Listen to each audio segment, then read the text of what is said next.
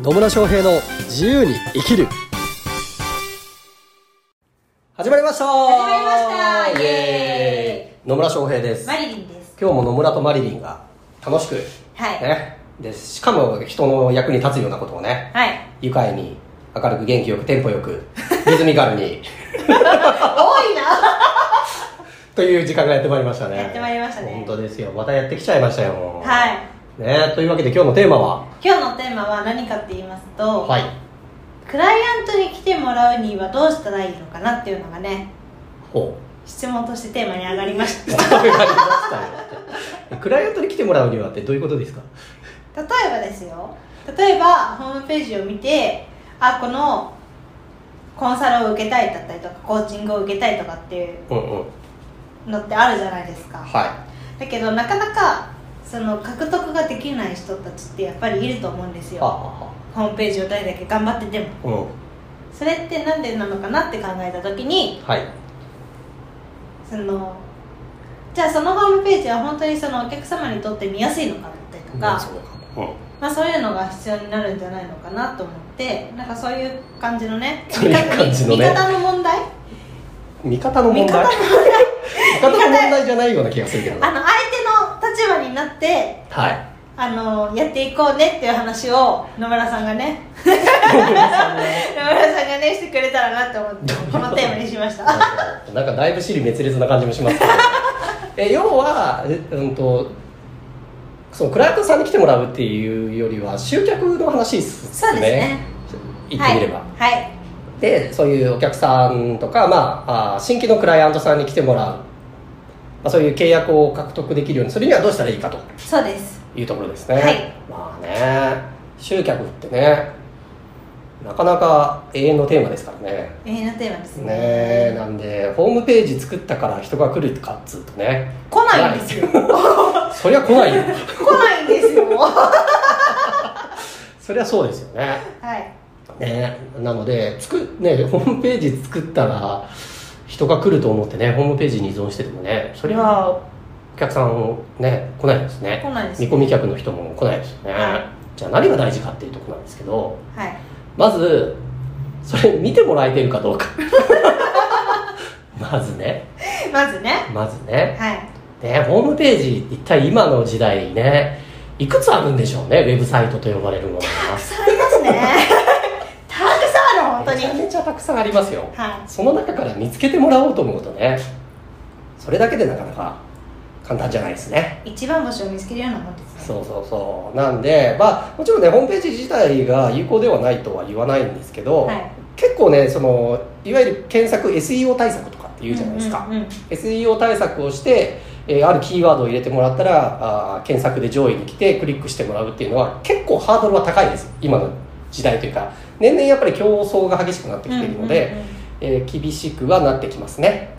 なんで、えっと個人的にはですよ。はい。個人的にはその SEO 対策とかで見つけてもらって来てもらうのが理想ではあるんですけど、うん。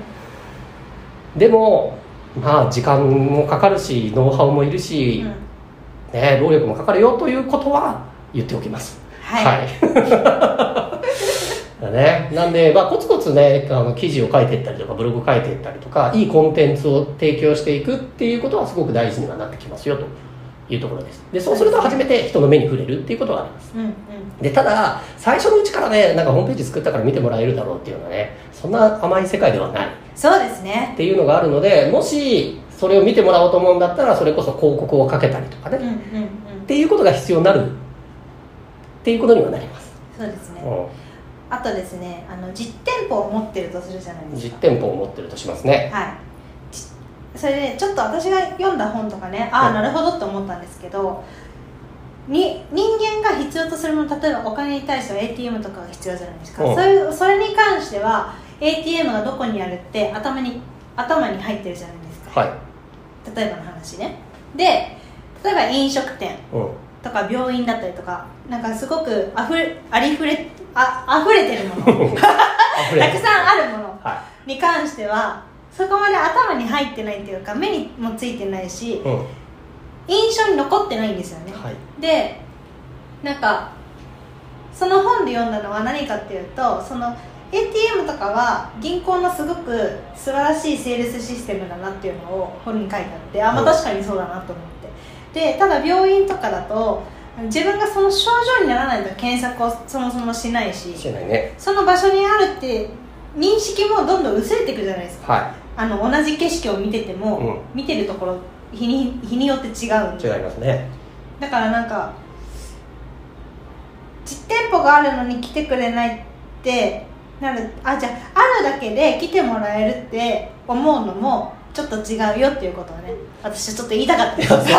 そう。あそうそう。だからホームページだけじゃなくて確かにそうなんですよ。実店舗自体も、うん。ね、看板も何も掲げてなかったら分かんないし 掲げてたとしてもそれをじゃあ歩いてる人たちちゃんと見てるかっていうとそうでもないんですよね、だからありふれたあの日常の風景ってあ改めて意識しなくなっちゃうので、うん、うん単なる風景になっちゃうんですよ。ね。なので、まあ、看板だったりとかねえどうやって、まあ、お店だったりとか、まあ、病院だったらあその病院をこう目立つようにしていくのか、うん。注意興味注意喚起をするっていうのはやっぱ大事にはなってきますよ、うんうんだからそのためにはすげえ目立つようにするとか、うん。まあ、病院でねすげえ派手なやつだったら怪しいわみたいな。イルミネーションも。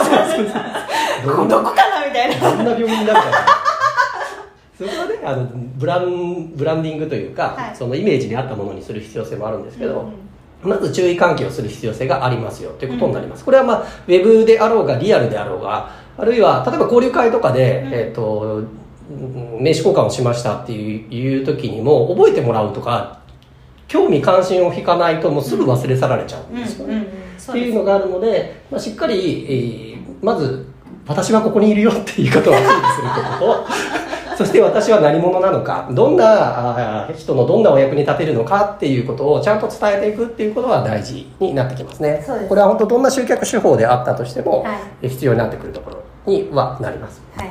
なんだけど、ねまあ、それこそホームページとかでもねなんかとりあえず自自社のサービスの内容だけ出してるところとか、ね、あのすっごいデザインもかっこいいんだけどで何の会社みたいなっていうのも正直あったりはします。うん。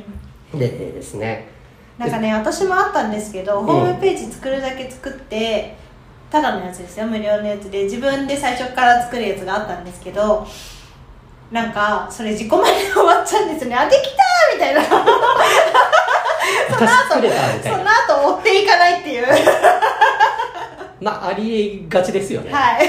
そうそう。それも結局ね目的意識がどこにあるかなんですよね、うんうん。だからホームページ作ること自体が目的になっちゃうとそれがでできたらあできました。以上みたいな感じになっちゃっ そうてですね。そうじゃなくてじゃあそれをどうやって、えーまあ、お客さんとかね、えーそういう見込み客の人に見てもらえるのかっていう工夫も必要になってくるし、で探してくれた探してくれたとか見つけてくれたとしても興味持たれなかったら意味がないので,、でそこでどうやって興味づけをしていくのかっていうこともすごく大事にはなってきます。そうですね。あとはなんかそのできたものに対してヒアリングをしていくのも大事だなと思って、うんうんうん。じゃないとこっちが作ったホームページと相手から見たホームページってやっぱり捉え方が違うはいはいはいのでちょっと違うのでなんだろう見にくいって言われたりとかこれじゃあ興味いかないよって言われたりとか、まあ、結構いろいろんなご意見をいただいたりとかする時もあるんですけどだからなんかそれを参考にして相手が見えやすいホームページを作っていくのもホームページだけじゃないんですけどそういうのをやっていくのも大事だなって痛感してますね。痛感してますね、はい。まあそうなんですよ。だからホームページに限らず、まあ、さっき言ったような看板だったりとかあるいはチラシだったりとかね、あるいはまあ目に見えないけどこう情報を発信していく自己紹介一つ取ったとしても、うん相手に響く言葉っていうのが大事になってきます。はい。で、えっと、相手に響く言葉を作るにはどうしたらいいかってことなんですけど基本人間はですね自分のことにしか興味がないです。そうですよ。自分自分大好きみたいな。ね。自分にとって意味があることとか役に立つことにしか興味ないんですよ、うん。だからそのこうじえー、と売り手側の目線でね私のサービスはこんなにいいんですよって言ってても、うん。ね、商品はこんなに素晴らしい機能を持ってるんですよとかって言ってもあんまり意味がなくて、うん。あなたこんなお悩み持ってるでしょそれがこういうふうに解決できるんですよとかあなたはもっとこうなれるんですよとかっていうその相手が欲しているものとか、相手がこう悩んでいることとかに訴求をしていく訴えかけていくっていうことがすごく大事です。そうですねでそれがねできるのはねおすすめがあってお。一人で居酒屋に行くっていう。一人でそうするととどういうこと？私の場合はですよ、はい。私の場合はその管理職さんに対しての話し方だったりとかコーチングについて教えてるので、うん。それその管理職がターゲットなんですよ私はね。はいはい管理職がね。はい、で一人で飲んでる管理職も結構いらっしゃって、はいはいはい。で話を聞いてったりするとやっぱりそこに対しての悩みだったりとかっていうのがあって、じゃあ私セミナーやってるんで来ませんかって言うと行くっていう 最近そういう集客法ですね。ああなるほどね、はい。あそれも大事ですよ。結局その自分のターゲット層となる人からやっぱ直接的に悩みを聞くっていうのがうん。大事なんですよ、うん。ね、いくら想定であきっとこういう悩みがあるに違いないとかって思ってえホームページ作ったりとかチラシ作っても、うん。実はそのターゲット層が本当に抱えてる悩みって全然違うところにあるっていう可能性だってあるわけなんですよね,、ねこっちの思い込みですげえ的外れなことしてたみたいなね。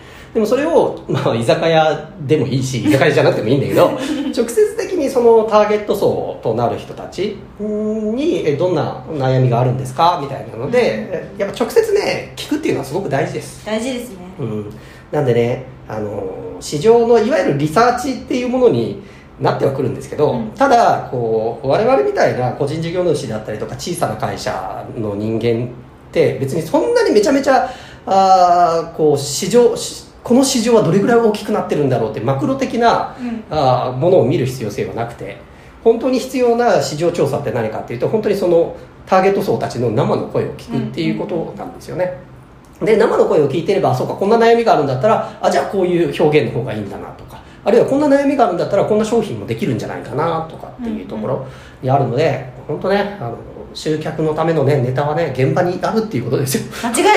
本当に。ということでね、はい。なので本当ねまあ正直マーケティングって何かっていうとそのねお客さん顧客のことをどこまで考えられるかどこまで知れるかっていうこと以上それだけなんですよ、うん。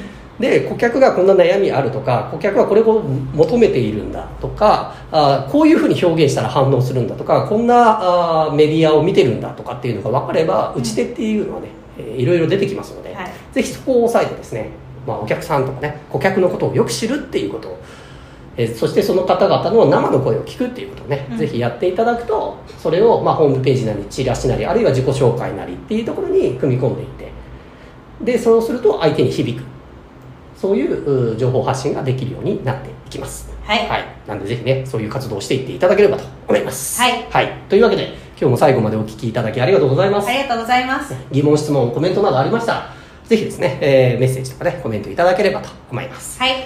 それではまた次回お会いしましょう。さよなら